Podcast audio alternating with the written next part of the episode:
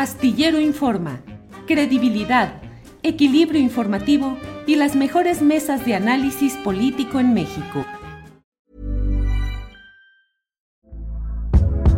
Hey there, it's Michelle Norris. I'm host of a podcast called Your Mama's Kitchen. When I travel, I'm usually looking for a way to find a taste of home when I'm not at home. And one of the things I love to do when I am at home is entertain. And Airbnb allows me to do that. When I was in California recently, I rented a house that had a great kitchen. And when we were sitting around the table, we're all thinking, we're in someone else's house. Someone could be in all of our homes as well.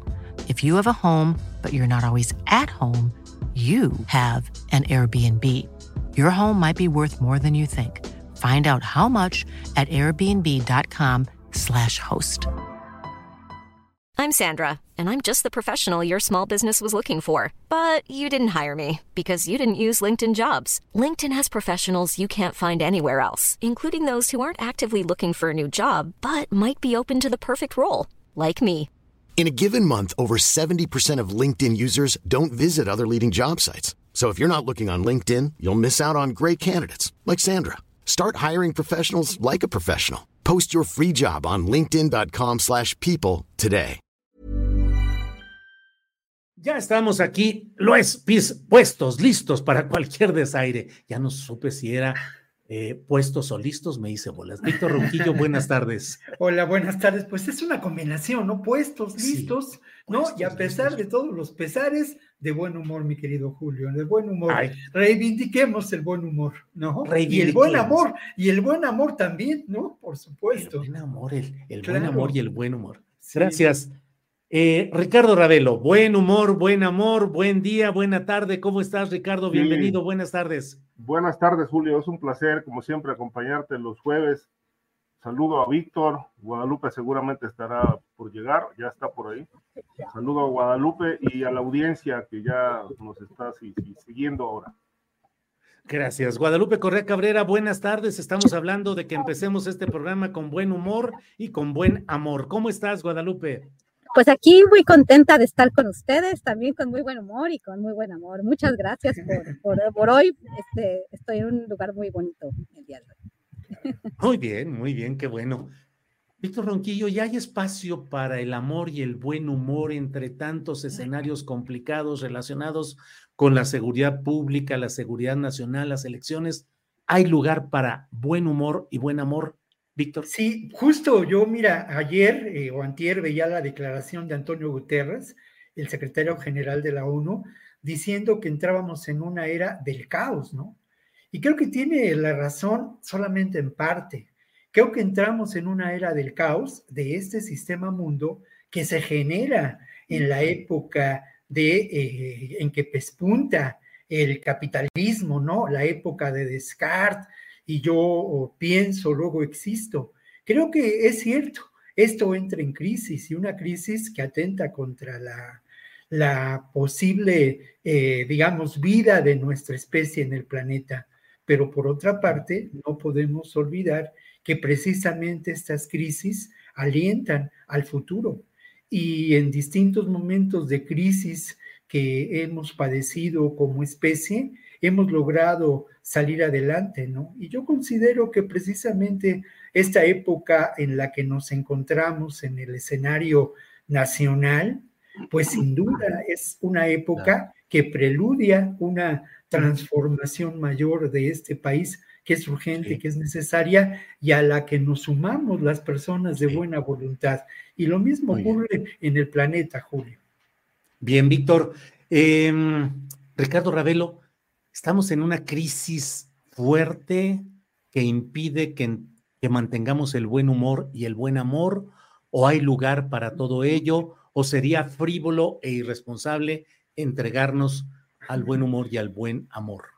No, yo creo que en, principio tenemos una conciencia este, que nos, nos permite mantenernos de pie más allá de si el país eh, está de cabeza, ¿no?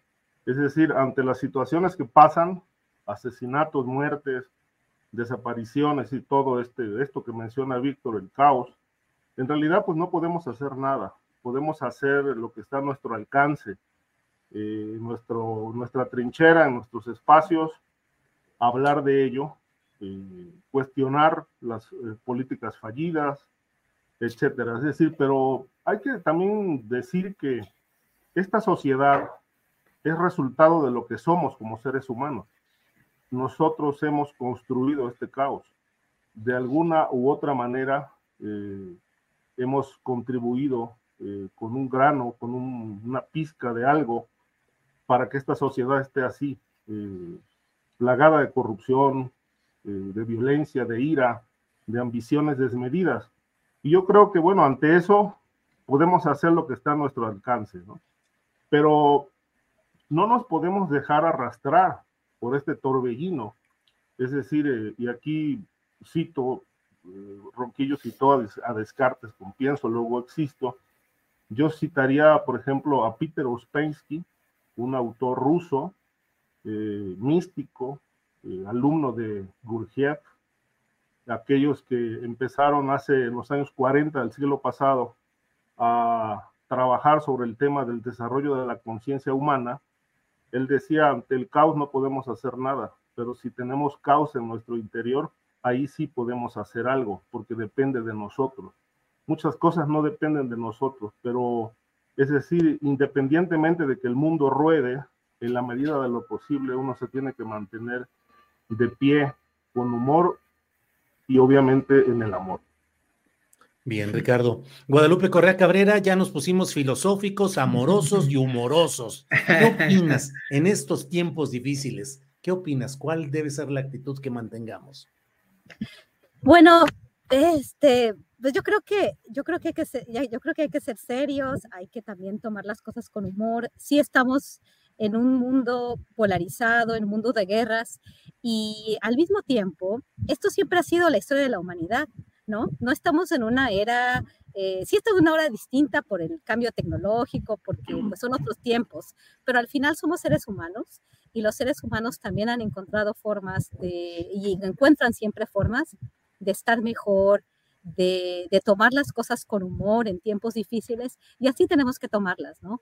Sí, definitivamente, no solamente en México, en el mundo en general, las cosas están muy complicadas, lo que está pasando en Ucrania, en el Medio Oriente, este, y bueno, lo que viven muchos países, no solo del continente, sino de, otros, de, otros, de otras partes donde la gente tiene que salir, las, las inequidades, las, las desigualdades, el narcotráfico, el, consumo de drogas, el crimen, pero bueno, también en, este, en estos espacios de caos nos, también nos asiste el, humor y, las formas de llevarnos mejor, ¿no? Para sobrevivir y para, y para tener más, más formas de, de, ser felices, ¿no? O de tratar de ser felices.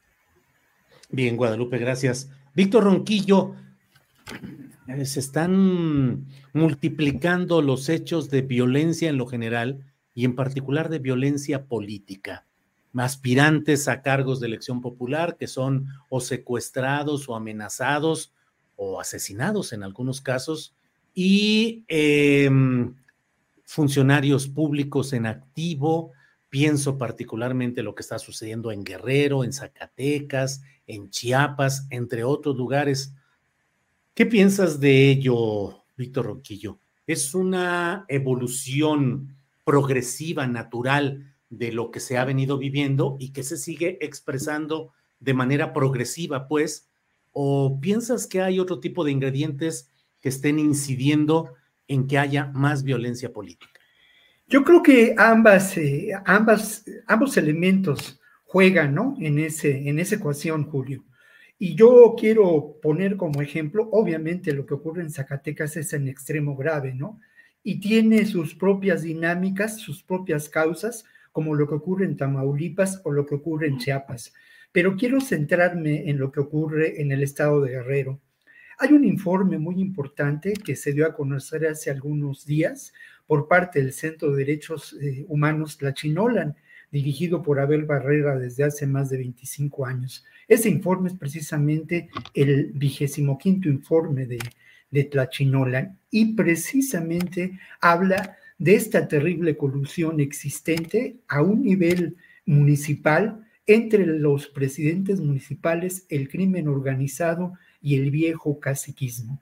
Esta realidad que de alguna manera ahora genera estas dinámicas de violencia, el Chimpalcingo, en Tasco, en Acapulco, tienen que ver sin duda con este factor de la crisis del sistema político mexicano. No podemos olvidar que el sistema político mexicano se erige eh, en, después de la Revolución Mexicana y es al final de cuentas, en, lo voy a decir de una manera muy simple, ¿no? Pero es un reparto del pastel entre grupos de poder y grupos caciquiles. Los viejos generales que, que con el tiempo darán paso a los licenciados en el control del país y a estructuras de poder piramidales fundadas en la corrupción. Este proceso lleva a momentos de extrema degradación con la participación del crimen organizado, con la colusión de los grupos de poder político, como lo he señalado en otras ocasiones. Lo que se vive en Guerrero y en Chiapas, por ejemplo, es una clara ingobernabilidad en distintos lugares. Y esa ingobernabilidad va más allá del, del color de los partidos políticos, aunque tiene mucho que ver con ello. Tiene como raíz profunda este elemento de colusión. Mira, en, en las anteriores elecciones en Guerrero, yo conversé con Abel Barrera en varias ocasiones a lo largo del proceso y él me hablaba, ¿no? De este terrible eh, avance del crimen organizado, no solamente en la compra de voluntades de los presidentes municipales, sino en el control del territorio. ¿Qué es lo que vemos ahora en Guerrero como una realidad de violencia política? Sin duda estamos asistiendo a un conflicto entre diferentes poderes fácticos, grupos del crimen organizado que están confrontándose para hacer el control. Por una parte, de manera oficial, así se piensa, así se dice, habría que revisar cómo es que esto ocurre. Por una parte, pues eh, lo que puede restar y quedar de Guerreros Unidos, los flacos, ¿no? Por otra parte, la familia michoacana. Pero lo peor es la atomización de esos grupos en poderes dentro de los municipios, municipios en alianza con los propios presidentes municipales. Hay poblaciones donde la única fuerza que impera es precisamente las de estos grupos de crimen organizado y en medio tristemente, están las comunidades, comunidades que desde la década de los años 60 han sufrido de una extrema violencia.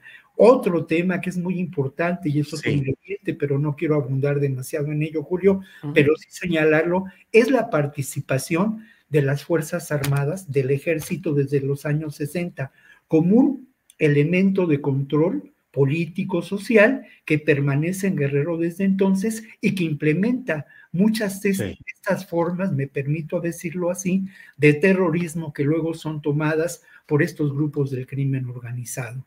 Es un, breve resumen de lo que ocurre por allá. Bien, Víctor, gracias.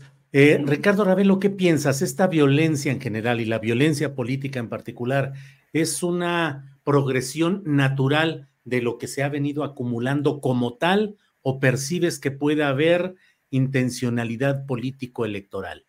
Mm, bueno, eh, hemos vivido, digamos, en cada etapa eh, donde hay procesos electorales, hemos vivido un incremento de la violencia, sobre todo cuando el crimen organizado se eh, empezó a inmiscuir directamente en, los eventos de campaña, en el financiamiento a, a algunos de sus candidatos. Porque hay que decirlo, este, ya el crimen organizado no, este, no copta o, como antes, es decir, ellos ya tienen su estructura política o criminal y lanzan a sus candidatos y los financian y obviamente le quitan de en medio obstáculos, los candidatos opositores, eh, secuestran a, funcionarios este, electorales, etcétera. Es decir, eh, hay una yo creo que esto se ha, incrementado eh, debido a la impunidad que impera en todo el país. Este, la participación directa del crimen organizado en, las elecciones. Es decir, desde hace ya varios años, no, no hay elección eh, local o federal donde no haya eh, actuación directa del crimen organizado, este, comprando votos, operando con acarreados para votar, financiando campañas. Y este es un grave problema que pues ha ido, ha ido progresando, ha ido este, en aumento, en crisis tras crisis, porque a nivel de los eh, legisladores a nivel de los eh, partidos políticos, pues eh, se quejan del problema, pero siguen sin legislar, sin hacer las leyes adecuadas para impedir que el dinero sucio siga funcionando en las campañas. Yo me he preguntado si las campañas, o buena parte de ellas, son pagadas, financiadas por los grupos criminales, este, ¿Qué pasa con el dinero de las prerrogativas que les dan a los partidos políticos? ¿Quién se queda con ese dinero? Es decir, Morena realmente le está pagando la campaña completa a Claudia. Eh, el PRI, el PRD y el PAN le están pagando eh, al 100% sus eventos, sus giras a Xochitl Galvez y Movimiento Ciudadano hará lo propio con su candidato o precandidato. No lo sabemos porque no hay rendición de cuentas la unidad de inteligencia financiera, pues extrañamente en estas etapas donde más presente debe estar, pues está ausente, no hay, no conocemos, no puedo decir que no haya, no conocemos a detalle información respecto de quién financia, cómo fluye el dinero. Hay una, hay denuncias, ¿no? Denuncias muy, muy, muy claras, como la que hizo la alcaldesa de, Manzanillo, de que pues hay gente del cártel de Sinaloa infiltrada financiando la campaña de Claudia Sheinbaum. Y lo mismo debe estar ocurriendo en la de Xochitl Galvez, pero no hay investigación porque no les interesa transparentar toda esta situación. Y obviamente, como hay impunidad, todo esto deriva en violencia, en secuestros, en más asesinatos. Y en esta polarización que, este, como yo dije hace un momento, cada vez que hay etapa electoral se incrementa, aunque se ha mantenido en cinco años un ambiente de terror y de violencia. Hoy, hasta el día de hoy, de acuerdo con las cifras oficiales, pues hay 178 mil y pico de muertos eh, y siguen sumándose otros, ¿no? Pero creo que el, el ambiente tiende a, complicarse más conforme se acerca eh, la fecha de la elección. Falta todavía algunos meses, pero creo que todavía nos vamos a llevar muchas sorpresas. Bien, Ricardo, gracias. Guadalupe Correa Cabrera, ¿qué piensas respecto a estas mm, violencia política que se va remarcando en estas fechas? ¿Crees que es eh, finalmente consecuencia de lo que ha habido o ha sucedido en tiempos anteriores, años anteriores? ¿O crees que puede haber alguna intencionalidad política y electoral? Pues mira, definitivamente, eh, pues esto lo comentamos la vez pasada, Julio. Hay algunos reportes por parte de, pues, eh, grupos vinculados a la oposición. La oposición lo ha dicho muy claramente que, bueno, este proceso electoral, como también otros procesos electorales anteriormente, estuvieron vinculados o han estado vinculados a la delincuencia organizada.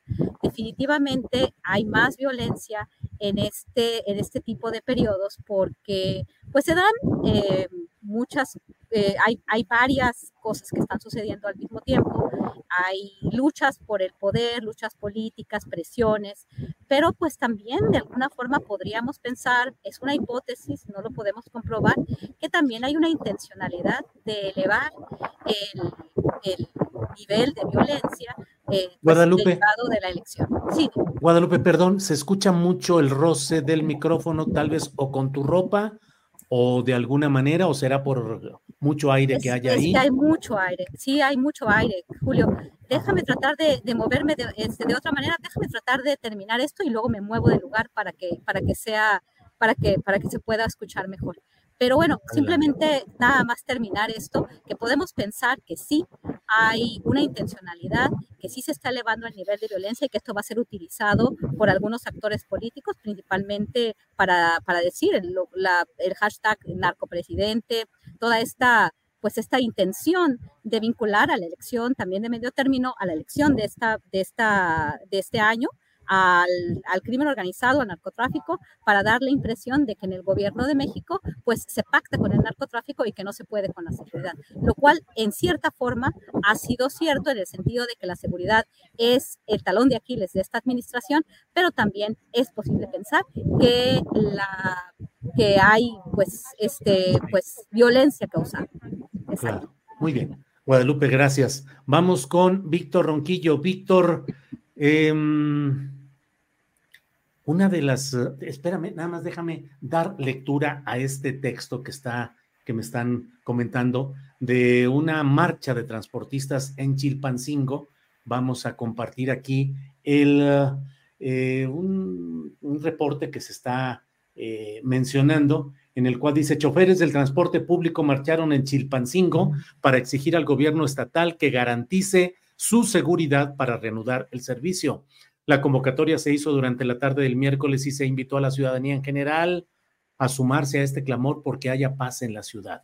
Minutos antes, el director de negociaciones de gobernación estatal llegó a dialogar con los manifestantes, pero ellos optaron por movilizarse y enseguida se dirigieron a los carriles sur de la autopista del Sol, donde se encuentran marchando según este reporte que nos uh, comparte la OEM Informex. Bien, Víctor Ronquillo, mmm, pues lo clásico, ¿qué piensas de lo que está, digo, casi ya clásico en estos días? ¿Qué piensas de este tema de las filtraciones eh, de la DEA publicadas en tres medios extranjeros? eh, desde mi punto de vista y de otras personas sin pruebas reales, solo con testimonios eh, de algunos de testigos protegidos, pero que dieron pie en México a que se armara pues toda una presencia en medios de comunicación asegurando que López Obrador había recibido financiamiento de un cártel del narcotráfico en su campaña presidencial de 2006. ¿Qué piensas de todo esto y de del papel que juega el periodismo también en este tipo de coyunturas? Sí, mira, lo primero es que todo esto forma parte de un plan urdido, ¿no? De un plan, de un tramado que busca sin duda desde ahora eh, desvirtuar al proceso electoral, que busca poner en entredicho los posibles resultados, ¿no? Eh, no contesté la, la, una de las preguntas que me habías hecho, si había sin duda intencionalidad en esto que eh, podemos considerar el aumento de la violencia política. Lamentablemente hay una intencionalidad que corresponde a una acción de por parte del grupo conservador en este país, ¿no? Ese grupo conservador que establece sin duda claras alianzas entre el poder político, los grupos vinculados a los partidos políticos de derecha y eh, los grupos del crimen organizado. La acción de lo que puede eh, considerarse este ejercicio informativo fue parte verdaderamente de una conspiración y de un tramado. Eh, obviamente, esto se iba a, tenía la finalidad de, pues, generar irritación social y mostrar una alianza entre eh, López Obrador y Morena con el crimen organizado días antes de que eh, Xochitl Gálvez estuviera en Washington, estuviera en el centro Woodrow Wilson y en la OEA. Espacios, el primero es un centro de estudios eh, que aporta información interesante, pero sin duda desde una perspectiva conservadora.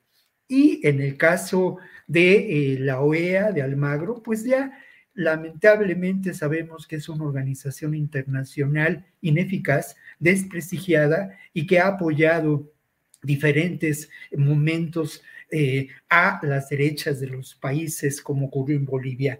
Yo quiero, como parte de este tramado, de esta intencionalidad que tiene lugar en el periodismo y que lamentablemente muestra el triste ejercicio de personajes que en otro momento pues uno pudo compartir con ellos el periodismo de investigación, el afán de encontrar la verdad y que ahora, pues la verdad de las cosas, su trabajo deja mucho que desear, sus propias publicaciones. Yo no, yo no quiero de ninguna manera confrontar porque no es para nada eh, para mí necesario, ¿no? A personajes como, como Tim Golden o Maribel Hernández, pero por los hechos, como decía Cristo, por sus hechos los conoceréis y ahí está. Anabel. Anabel, perdón, me equivoqué. Ahora, ¿qué dice, qué dijo, qué dijo Xochitl Galvez en el Woodrow Wilson? Y la voy a citar, ¿eh? Los mexicanos, los mexicanos hemos eh, vivido un proceso de erosión democrática. El crimen organizado y el eh, gobierno del presidente López Obrador atentan contra la democracia. Ojo, eh, esta vinculación entre el crimen organizado y, la, y el gobierno de López Obrador no es una casualidad. En la OEA, bueno, pues ella resulta que eh, quiere, en una carta que le escribió al, al Magro, le decía, resulta necesario prevenir y evitar la intervención de actores que generen desequilibrio en la contienda electoral y que eh, supongan un riesgo al Estado de Derecho. Y más adelante le solicita a la OEA participe en la observación antes de la elección, durante la elección y posterior a la elección. Obviamente la OEA, con todo lo que se sabe ya ahora de su acción, sus vinculaciones, eh, pues como un actor político al que está llamando o Xochitl Galvez, ¿no? Al que está solicitando. Y luego esto hay que relacionarlo también con este elemento que se ha reiterado una y otra vez de eh, el mapa, el mapa de los riesgos electorales, que además en elecciones anteriores sí se ha hecho público. Muchos de nosotros como periodistas hemos pues eh, eh, diagnosticado en qué lugares puede haber problemas en términos de violencia electoral, de violencia política. Ha habido hechos sin duda lamentables, ¿no? Pero ayer se presentó en el INE eh, las acciones por parte del INE para proteger a los candidatos. Ojo, ¿eh? Eran acciones para proteger a los candidatos y Guadalupe Tadei habló realmente de una acción que me parece a mí muy elemental, muy sencilla que es las escoltas. Pero ¿qué pasó con Marquitos Cortés y qué pasó? Perdón, Víctor, llevamos cinco minutitos de intervención tuya. Perdóname. Vamos, sí, vamos a, dar oportunidad a los compañeros y seguimos en la segunda, en otra ronda contigo. Em, sí, gracias. Eh, Ricardo Ravelo, ¿qué opinas sobre este tema de filtraciones, publicaciones en medios extranjeros, eh, solicitud de Xochitl Galvez de observación, alianza y eh, pidió aliados y testigos para que no dejen caer a la joven democracia mexicana. ¿Qué opinas, Ricardo? Sí, mira, Julio, eh, es un tema muy, muy difícil eh, y no menos áspero este asunto de el presunto financiamiento a la campaña de López Obrador en 2006. Los reportajes obviamente tienen una intención muy clara, ¿no? Es este, pues generar escándalo en, un proceso electoral donde las descalificaciones son el recurso mediático eh, más explotado eh, por eh, los actores políticos. Y hay medios que se prestan a ello. Este, yo respeto mucho el, trabajo de Tim Golden. Este, digo, no, no de balde, fue dos veces premio Pulitzer, pero en el reportaje que publicó en ProPublica, este, pues sí merece una crítica, porque eh, basa su trabajo en dichos este, de testigos protegidos. Y hay uno que en realidad no, le, no tiene la mayor credibilidad en México, que es Roberto López Nájera, eh, conocido como Jennifer.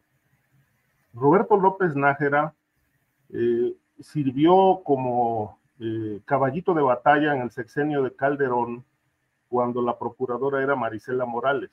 Declaró yo creo que como en unas 50 o 60 investigaciones eh, enderezadas en, eh, hacia distintos grupos criminales, como si él hubiera formado parte de todos los cárteles.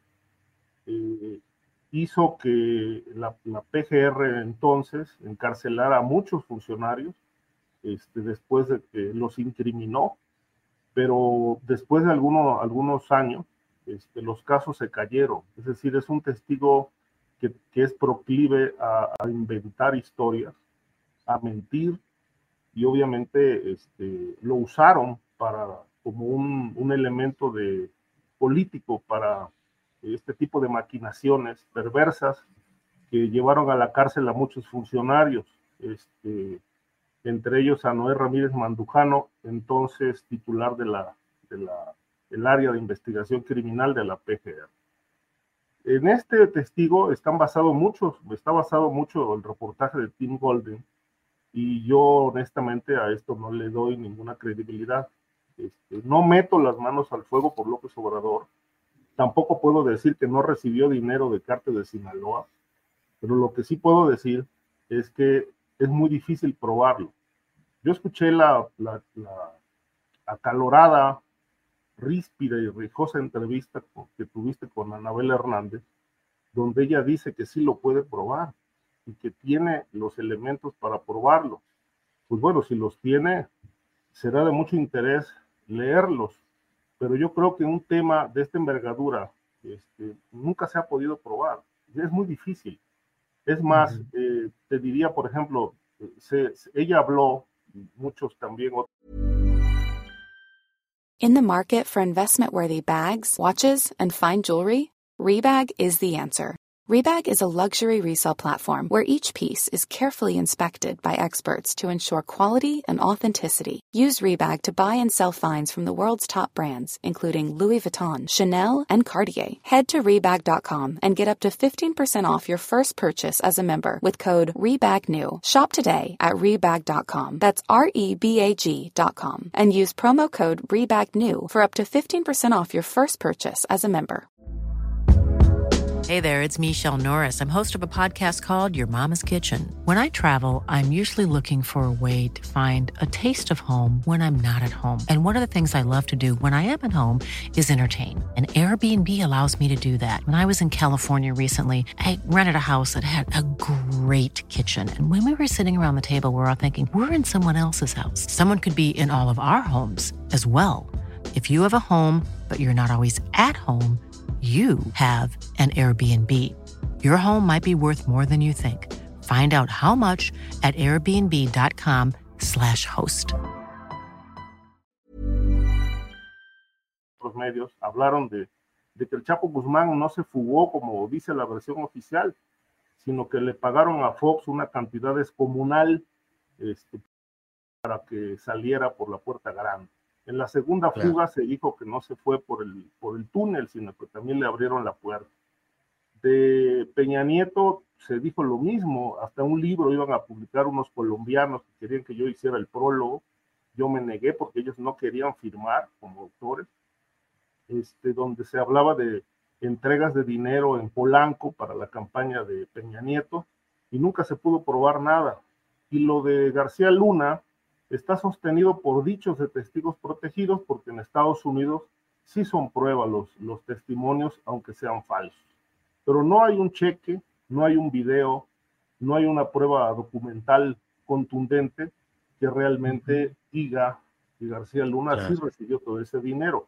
No estoy claro. defendiendo a García Luna porque en los hechos el cártel de Sinaloa fue uno de los más beneficiados en el sexenio de Calderón, este, uh -huh. como ahora ocurre con el de eh, Andrés Manuel López Obrador. Pero bueno, probar que hay un vínculo que fue financiado es verdaderamente harto complicado. El que sí estaba sí. implicado con el crimen era Pancho León, el empresario marmolero de la laguna, de Torreón, uh -huh. allá de la zona de Durango. Él sí estaba implicado, cuya historia yo investigué por lo menos durante varios meses, aquel 2006, eh, ligado al cártel de eh, Sinaloa entonces, y a la familia Herrera Ale, los dueños de Chilchota, que eh, aparecían ligados con él. Entonces, bueno, eh, sí. este es el escenario, pero muy difícil Bien. probarlo periodísticamente. Gracias, eh, Ricardo. Eh, Guadalupe Corral Cabrera, por favor, ¿qué opinas sobre este tema? Ya lo platicamos en un, una noche, en una videocharla astillada, por la premura, pues, por el momento que estábamos, pero ¿cuáles son tus reflexiones a estas alturas respecto a las filtraciones, eh, la publicación en estos tres medios y si acaso constituyeron sentar las bases o una plataforma para posteriores acciones políticas con sentido electoral mexicano. Guadalupe, por favor. Totalmente, y esto de nuevo viene a colación con tu primera pregunta, ¿no? Es eh, lo que está sucediendo ahorita en términos de violencia y el uso político de la violencia que tal vez eh, no se ha resuelto, porque no se ha resuelto, y eso lo hemos comentado en varias ocasiones, pero que está siendo utilizada, ¿no? También, por el otro lado, eh, la reapertura del caso Colosio también está siendo utilizada para volver a, lo, a, poner la atención en, en las élites del pasado, en los conservadores, como se dice, que bueno, quieren volver al pasado. Creo que es una, creo que Víctor lo usa muy bien porque es los conservadores, más bien los reaccionarios, porque quieren volver a lo que sucedió en el pasado. Pero este, aquí estamos hablando de lo que pareciera ser una estrategia concertada desde las élites, no solamente en México, sino también en los Estados Unidos, con reportes como el del Baker Institute del que platicamos. Ahora bien, estas investigaciones que se hicieron al mismo tiempo, simultáneamente, en tres medios estadounidenses, bueno, uno alemán eh, con, con financiamiento alemán, la Deutsche Welle, y e Crime, ProPublica, y vamos a ver lo que sucede, porque hay más plataformas, me, imagino, que Animal Político y todos estos eh, medios de comunicación que también han estado muy relacionados con fundaciones extranjeras, alemanas, eh, estadounidenses, del Departamento de Estado, USAID, este, que, han, que han estado participando de una forma muy interesante en este año, no, no la mejor, pero siempre pegando. Y latinos, obviamente, con, aquí sí, con una línea muy clara, muy directa, y que eh, al final este, lo que se va a lograr es presentar esta perspectiva, esta idea de que México es un México narco. Es un México, como lo platicamos, donde no hay ley, y esto es lo que los estadounidenses, los extranjeros, los, los ingleses, ahora me acaban de hacer una, una entrevista en un medio inglés, y ellos eh, se enfocan mucho en el tema del narcotráfico, la protección al narcotráfico, la corrupción en México, el narcoestado, y esto pues abona también a la elección y a las agendas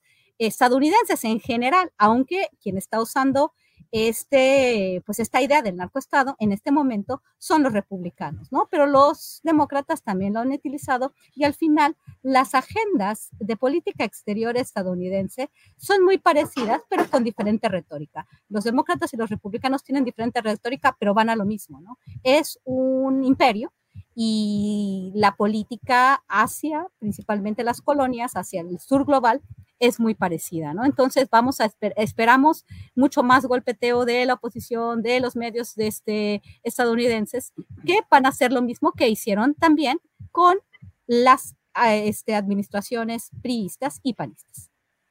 Bien, Guadalupe, gracias. Víctor Ronquillo, eh, pues entremos a otro tema. Eh, obviamente ustedes pueden retomar lo que quieran sobre los temas que hemos estado hablando, pero propongo, Víctor, que entremos a este tema de la formal prisión a ocho militares que fueron reaprendidos, eh, militares involucrados o señalados, procesados por eh, la desaparición de los 43 estudiantes normalistas de Ayotzinapa. En un episodio muy peculiar, primero liberados de manera condicional, luego reaprendidos y luego el señalamiento de que pudieran, desde ahora están diciendo que pudiera no estar bien integrada la averiguación o las pruebas eh, relacionadas con testigos precisamente y que podrían salir más adelante estos mismos militares. Pero en fin, ¿qué opinas de este momento en el cual el presidente de México también ha cargado la tinta nuevamente contra eh, el Centro Pro de Derechos Humanos, la OEA por la relación de la CIDH, la Comisión Interamericana de Derechos Humanos, y el GIEI, pero además, híjole, son muchos temas, perdón, Víctor, pero también, sí. también el, la reunión, bueno, quedémonos con esto, quedémonos, quedémonos con esto. sí. Mira, yo creo que en principio yo quiero seguir reconociendo el trabajo del Centro de Derechos Humanos, Miguel Agustín Pro, en favor de una cultura de derechos humanos y la defensa de eh, las personas, ¿no? O sea, creo que eso para mí es innegable y estoy convencido de la labor que han desarrollado a lo largo ya de muchos años, ¿no? Una labor que en distintos momentos a mí me ha tocado documentar cerca de ellos como periodista.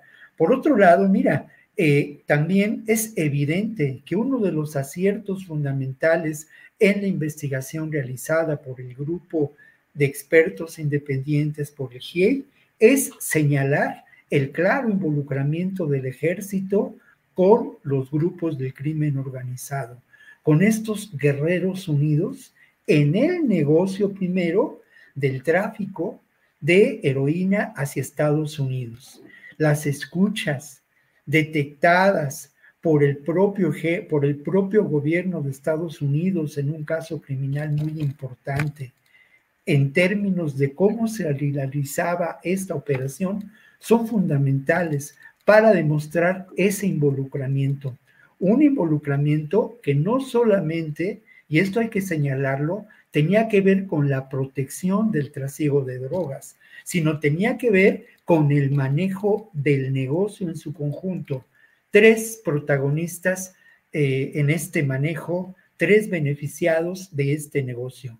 Sin duda, los Guerreros Unidos, sin duda también los grupos de poder político cercanos ligados a ellos, como Abarca y otros más en el estado de Guerrero. Y tercero, las Fuerzas Armadas en un par de batallones en Iguala, en Chilpancingo, que gestionaban esta operación. ¿Hasta dónde llegaba ese dinero? ¿A quiénes beneficiaba? Dentro del espacio de las Fuerzas Armadas. Esto es una parte de lo esencial en este caso y del involucramiento de estos personajes. Pero estos personajes al final de cuentas son menores. ¿A dónde llegaba?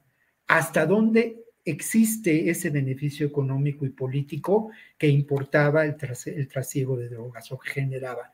Por otro lado, eso hace evidente la actitud, la acción de negligencia, de complicidad evidente por parte del ejército ante lo ocurrido tristemente en la noche de Iguala, ¿no? Con una evidente complicidad. Tuvieron información desde las seis de la tarde de lo que estaba pasando y no actuaron.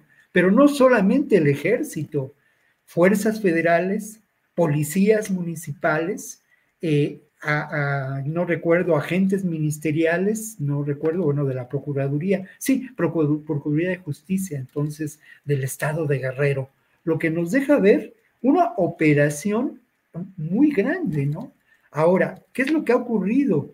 Y además eh, de lo realizado por el GIE, eh, hay que señalar también que se ha logrado romper un pacto de silencio, sin duda.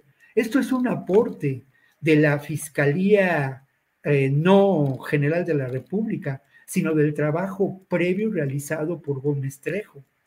Y es un trabajo también que tuvo que ver, lamentablemente, con algo que ya pasó a la historia, con un proceso auténtico de justicia transicional que Alejandro Encinas y un grupo de defensores de derechos humanos realizaron en el caso Ayotzinapa realizaron en, el tema de la guerra sucia y realizaron en el tema de los desaparecidos, algo que ya pasó a la historia. Ya no están estas personas trabajando, ¿no? Entonces, este, este elemento es fundamental y ojalá se pudiera avanzar en las investigaciones. ¿Será posible? Lo veo muy difícil, porque como diría, o, o parafraseando al Quijote, con el ejército hemos topado, ¿no? Bien. Bien, Víctor Ronquillo, muchas gracias. Eh, Ricardo Ravelo, agrego a la reflexión general sobre este tema de lo que está sucediendo con los militares, su reaprensión y su procesamiento. Eh, una nota que Miguel Ángel Pérez ha publicado en el portal de Milenio que dice que un grupo de, de familiares de normalistas de Ayotzinapa desaparecidos, afines al exedil de Iguala, José Luis Abarca, se reunirán el próximo mes con el presidente López Obrador aseguró uno de sus voceros tras una reunión en la Secretaría de Gobernación. Y dice, este miércoles se realizó una sesión de la Comisión para la Verdad y Acceso a la Justicia del caso Ayotzinapa, la primera a la que no fueron convocados el Centro PRO, ni Tlachinoyan, tampoco las madres y padres que representan. Al encuentro asistieron 13 familiares de los normalistas, quienes al salir se deslindaron de las organizaciones civiles. ¿Qué opinas de todo esto? Por favor, Ricardo. Pues es, es, es un verdadero eh, galimatías todo esto, reuniones, eh, ausencias, eh, investigaciones inconclusas. Es decir, creo que gran parte del tema de la verdad sobre el caso de Yotzinapa pues, sigue extraviada. Este, qué bueno, digo, celebro que haya habido esta reaprensión de los eh, militares que habían sido liberados condicionalmente, este, aunque eh, por ahí surgen datos de que, que, fueron, fueron reaprendidos por otros delitos. No se sabe bien si, eh, si tiene que ver con los mismos por los que fueron liberados con, con esta condición de llevar su juicio en, en libertad, o bien hay nuevas este, órdenes de aprehensión en contra de ellos que fueron las que se ejecutaron esta vez. Pero bueno, están en la cárcel de nuevo. Lo cierto es que aquí lo que vemos es una, es una, este, una lucha de poder, lucha de fuerza. El ejército, como bien dice Víctor, este, haciendo su labor para defender a los suyos, ocultando información, no está colaborando la investigación, está obstruyendo la investigación desde hace tiempo y está obviamente realizando trabajo de espionaje desde hace muchos años para que eh, esta verdad no se conozca. Los padres de familia, eh, los padres de los, eh, de los desaparecidos, han insistido en que el ejército debe entregar pruebas, audios, presuntos videos, información que conoció en tiempo y forma el día de los hechos y que el presidente dice que esa información no existe. Y pues aquí creo que el, informe último del GIEI eh, es muy claro, ¿no? Cuando en una de sus conclusiones plantea, el presidente quiere aclarar el caso, pero no puede. Y no puede precisamente por lo que dijo Víctor, con el ejército hemos topado. Es precisamente por esta, esta muralla tremenda de impunidad, de silencio, donde pues todas las historias de barbarie, de crímenes y asesinatos pues han, han quedado sepultadas en, en, sus muros, en sus cuarteles, en sus espacios. Y el caso de Ayotzinapa no es la excepción. Eh, hay mucho silencio militar al respecto. No han rendido, si bien han aportado algunas cosas, ellos no han rendido cuentas de, de la implicación que tuvieron algunos de sus miembros o muchos de sus miembros en, en esta noche trágica de Iguala y la Fiscalía General de la República, pues bueno, dando algunos pasos, pero sin poder llegar al, al, al punto central que es qué pasó con los estudiantes.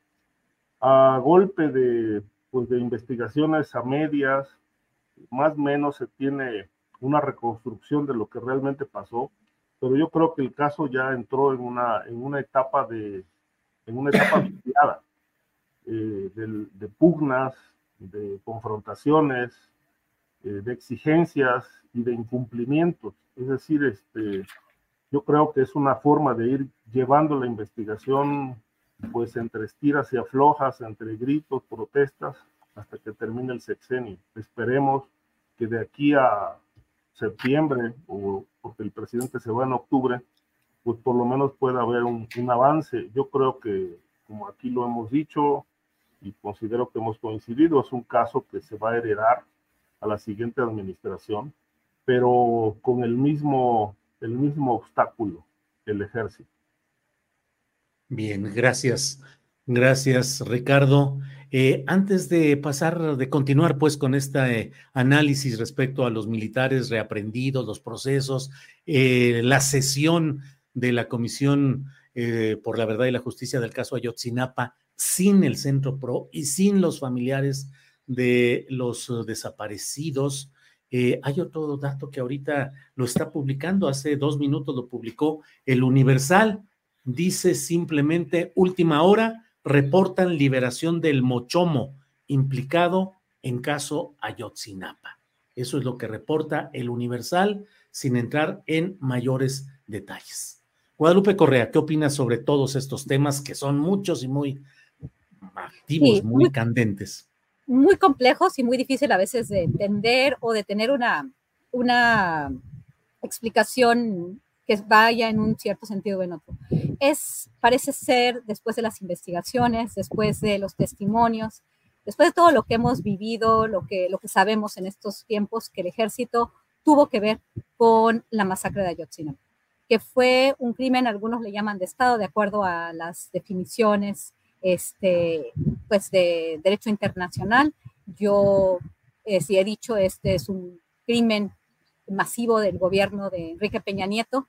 el tema de fue el Estado, pues siempre he, pensado que, que, también a, eso abona a ciertas agendas este, transnacionales, obviamente, obviamente están también vinculadas a muchas de las acciones de la Comisión Interamericana de Derechos Humanos, de la OEA, esta, esta idea de que, de, que los estados, eh, también principalmente del sur global, pues están completamente vinculados a la delincuencia organizada y no pueden hacer nada más que con la presencia de estas organizaciones este, de estas organizaciones internacionales, ¿no? Es también una forma a veces de ejercer, eh, pues, una, un dominio este, por parte de los países y por parte de los grandes capitales que tienen pues mucho, mucho poder en, esta, en este marco internacional de las organizaciones internacionales. Eh, lo que sí es también este, este, esta lucha, ¿no? esta pugna entre el gobierno de México que este, avanza con esta idea de militarizar la seguridad pública y muchas otras áreas de la vida en México, que a muchos nos preocupa bastante, que Estados Unidos ha apoyado y ha presionado, por un lado, pero por otro lado, este, por parte de todo este poder blando, de las organizaciones de derechos humanos, de la OEA, Comisión Interamericana y muchas otras organizaciones y este, ONGs en particular. Y con eso no estoy diciendo que el tema de los derechos humanos sea nimio, es muy importante lo que pasó con la masacre de Ayotzinapa, con, con, este, con, esta, con este crimen, crimen espantoso que, que, vinculó a todos los, este, los niveles de gobierno, local, federal y estatal. Eh, pero sí, parece ser que con estas ah, reaprensiones, liberaciones, pues hay, por un lado, una intención muy clara de defender al ejército, sea como sea para que siga avanzando, para que siga teniendo un poder que va más allá del sexenio. Andrés Manuel López Obrador insiste en que el 2024, una de sus, modificaciones constitucionales va a ser trasladar, una propuesta va a ser trasladar la Guardia Nacional a la Secretaría de la Defensa Nacional de aquí para la segunda fase de la transformación, que preocupa bastante eh, por, por, cosas que hemos platicado ahorita, pero eh, al mismo tiempo este, tenemos que tener mucho cuidado y en este caso sí hay evidencias, sí hay reportes de la participación de miembros de las Fuerzas Armadas en la masacre de Ayotzinapa. Hay que tenerlo muy claro, hay que ver que desde la administración de Andrés Manuel López Obrador hay acciones para proteger a miembros de las Fuerzas Armadas dentro del gobierno. Esto de que el presidente quiere pero no puede, se ve que aquí dentro del gobierno de Andrés Manuel López Obrador hay como dos fuerzas importantes, ¿no? Una que quiere llamar a la justicia a miembros de las Fuerzas Armadas que operaron en contra de los derechos humanos, de las personas mismas, de la vida misma, en, un, en, un, en una masacre de, otra, de, de dimensiones muy, muy grandes, y por el otro lado, otro grupo que, que quiere defender al ejército y que quiere seguir extendiendo de una forma impune a las Fuerzas Armadas mexicanas. Bien, gracias, gracias, Guadalupe Correa Cabrera. Eh, son las dos de la tarde con 51 minutos, se nos ha ido el tiempo con toda velocidad, realmente hay muchos temas y muchas cosas que deberíamos de abordar. Mm, dos minutos y medio, tres minutitos cada cual, por favor, para cerrar este programa. Víctor Ronquillo, postrecito, por favor. Bueno, yo, mira, como postrecito creo que es muy importante que miremos los informes que publican las diferentes organizaciones auténticamente defensoras de derechos humanos, ¿no? Eh, obviamente hay también eh, lo que puedo considerar yo, eh, pues falsas organizaciones que van con intereses muy claros, ¿no? Pero creo que el informe que recientemente ha publicado el Centro de Derechos Humanos, la Chinolan, este informe que habla de sus 29 años de actividades, bueno, es el informe del vigésimo noveno año de trabajo de esta organización allá en la montaña y creo que es muy importante en dos ámbitos, ¿no? Por un lado, la información que presenta en un primer capítulo sin desperdicio sobre el caso Ayotzinapa, ¿no? Haciendo no solamente un resumen de lo que el GIEI ha expuesto, sino presentándolo desde la perspectiva de allá, del corazón de la montaña y las comunidades. Y luego lo otro que es de enorme relevancia es el capítulo dedicado a, explicar a la radiografía de la violencia de lo que, de, que se da hoy en día en Guerrero.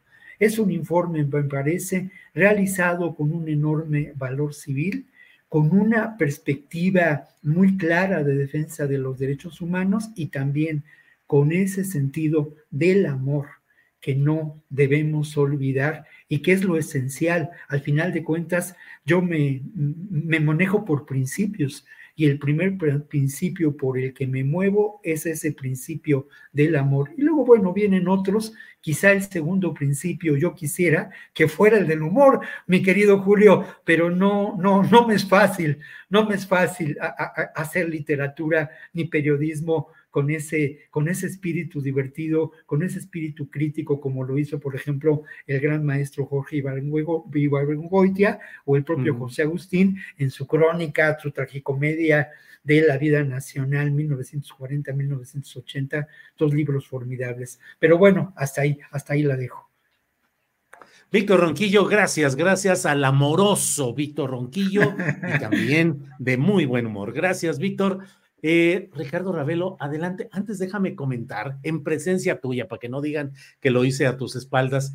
Hay por ahí algún comentario que ya sabes en el chat, se bla, bla, bla, que dice, no, ese Ravelo ha de tener muchos enojos y, no, y es una persona amargada y no sé qué tanto. Si conocieran a Ricardo Ravelo, yo tengo testimonios de muchos periodistas y nosotros mismos que estamos aquí presentes de cómo es Ricardo Ravelo de alegre, de simpático, de ocurrente, de ingenioso y de solidario con sus amigos y tengo reportes también de muchos periodistas que me dicen, no, hombre, el Ricardo Ravelo, fíjate que. En fin, solo para decir también que Ricardo Ravelo, Guadalupe, Víctor, hacemos periodismo también con buen humor y con amor y con compromiso. Ricardo Ravelo, tu postrecito, por favor. Pues el postre, este, yo creo que me, me, me malinterpretan es decir, el, hecho de que, ponga el, diseño adusto, este, me ponga serio, etcétera, no quiere decir que yo así vea la vida. Es decir, para, para mí el vivir momento a momento pues significa un, placer permanente. También lo que hago me genera muchísimo placer. Siempre estoy pues, tratando de, pues, de tener alguna publicación al año, etcétera. Es decir, me divierto mucho con todo esto. Ah, no, no quiero decir que, que sea la mejor etapa que está viviendo el país, porque pues, llevamos muchos años imbuidos en, temas de violencia. Este, tampoco, digamos que estoy metido en las zonas de conflicto, así como lo hacía hace algunos años, que donde como reportero, si tú lo sabes, Julio, porque fuiste un, y eres un gran reportero, este, en la jornada, etcétera, pues eh, antes íbamos a todas, es nos llamaban y ahí íbamos. Entonces, pues el ejercicio periodístico pues me mantiene, me mantiene vital, me mantiene eh, animoso y obviamente pues la tragedia, la tragedia que se vive en el país y en el mundo pues está allá, en mi interior no, de tal manera que bueno, pues yo solamente le digo a, a mis lectores y a quienes pues me ven a través de este espacio que no vivo amargado, al contrario, vivo muy tranquilo, muy en paz y que bueno, pues también me gustan las bromas, pero bueno, a veces eh, por aquí, eh, eh, como tocamos temas tan complicados, pues la verdad a veces pienso que el país no está para bromas, pero alguien diría, bueno, este, ante esta situación caótica, pues ya no sé si enojarme o reírme. Entonces, pues yo creo que mejor vamos a procurar eh, poner otro, otra, otra cara a, a, la realidad, ¿no? Como dicen, como dice, como decían los viejos, al mal tiempo, buena cara. Así es. Bueno, pues ahí está esta declaración de amor y de humor de Ricardo Ravelo. Cuando empezaste y dijiste, es que no, eh, eh, iba a decir yo, es que no te conocen. Eso es lo que pasa, Ricardo. Si te conocieran, cambiarían toda. ¿eh? Sí, eso, eso, ocurre siempre, que a veces juzgamos sin, sin, conocer. Entonces, este, pero bueno, ese es mi planteamiento, Muchas gracias. Al contrario, eh, Guadalupe Correa Cabrera, por favor, postrecito para cerrar este programa, esta mesa de seguridad. Claro, y bueno, quiero hacer una aclaración porque aquí muchas de la audiencia están criticando mi, mi fondo de pantalla sí. Y, y, sí estoy en un lugar muy bonito, pero no, no estoy haciendo cosas muy bonitas tampoco. En el estado de Nayarit hay muchos problemas. Y este, pero sí estoy en un lugar que se ve muy bonito, pero quiero decirles que estoy haciendo trabajo de campo porque estoy terminando un libro y tengo que, este, tengo que hacer mucha investigación en, en lugares complejos. Y esto no, no es el, el lugar más sencillo. Sabemos que el estado de Nayarit, el estado de Jalisco, son, son lugares complicados y ahorita estoy investigando algunas cosas. Eso es lo que quiero decirles. Disculpen por, por, el, por el, la cosa de pantalla y me gustaría estar todo el tiempo de vacaciones, pero no estoy, pero sí, es, sí parece vacaciones. Esa es una cosa. Y otra, ahora sí, de las pocas veces que quiero dar un, un postrecito, porque en la discusión de las corridas de toros, que me parece, que me pareció una vez, a veces pareciera ser que desvían la atención de los temas nacionales, pero les quiero recomendar una, un documental fabuloso que se llama Un filósofo en la arena de Jesús Muñoz, que es un amigo mío y con quien estoy trabajando ahorita para otro documental sobre migración, este, que, que, que, presenta las dos caras de las corridas de toros en España y en México, porque él trabaja con un guionista español. Me parece fundamental este, observarlo. Yo soy anti corridas de toros completamente, nada más lo voy a poner en la, en la mesa, pero me parece interesante ver las dos perspectivas, ¿no? Aquellos de, de, los amantes de los toros y aquellos de los que no, y el trabajo a mí de Jesús Muñoz me parece extraordinario. Y por el otro lado, ya nada más para terminar, yo quiero decirles que la mesa de seguridad para mí es muy importante, independientemente de que algunas veces no estemos de acuerdo los cuatro en muchas cosas, porque son temas muy complejos, pero a todos ustedes, a Víctor, a Ricardo, a ti, Julio, les tengo un gran aprecio y si hemos estado en las mesas y conozco que todos son muy amorosos, muy simpáticos y la paso siempre bien y espero poder tener la oportunidad de pronto poder estar con los cuatro, eh, con los tres en, una, en una ocasión. Este, y obviamente con tu esposa, con Ángeles, que la vez pasada también estuvimos con ella y la pasamos muy contenta. Entonces, con los cuatro, espero poder tener la oportunidad de estar.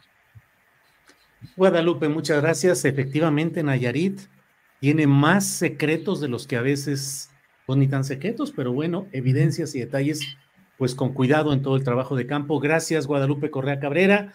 Gracias, Víctor Ronquillo. Gracias y buenas tardes. Ahí estamos, nos vemos la próxima vez. Buen sí, señor. Igual, Ricardo, gracias. Guadalupe, gracias. Nos vemos. Hasta pronto. Muy bien. Small details are big surfaces. Tight corners are odd shapes. Flat, rounded, textured, or tall. Whatever your next project, there's a spray paint pattern that's just right. Because Rust new Custom Spray 5 in 1 gives you control with five different spray patterns. So you can tackle nooks, crannies, edges, and curves without worrying about drips, runs, uneven coverage, or anything else. Custom Spray 5 in 1. Only from Rust When you make decisions for your company, you look for the no brainers. If you have a lot of mailing to do, stamps.com is the ultimate no brainer. Use the stamps.com mobile app to mail everything you need to keep your business running with up to 89% off USPS and UPS. Make the same no brainer decision as over 1 million other businesses with stamps.com. Use code PROGRAM for a special offer. That's stamps.com code PROGRAM. Para que te enteres del próximo noticiero, suscríbete y dale follow en Apple, Spotify, Amazon Music, Google o donde sea que escuches podcast. Te invitamos a visitar nuestra página julioastillero.com.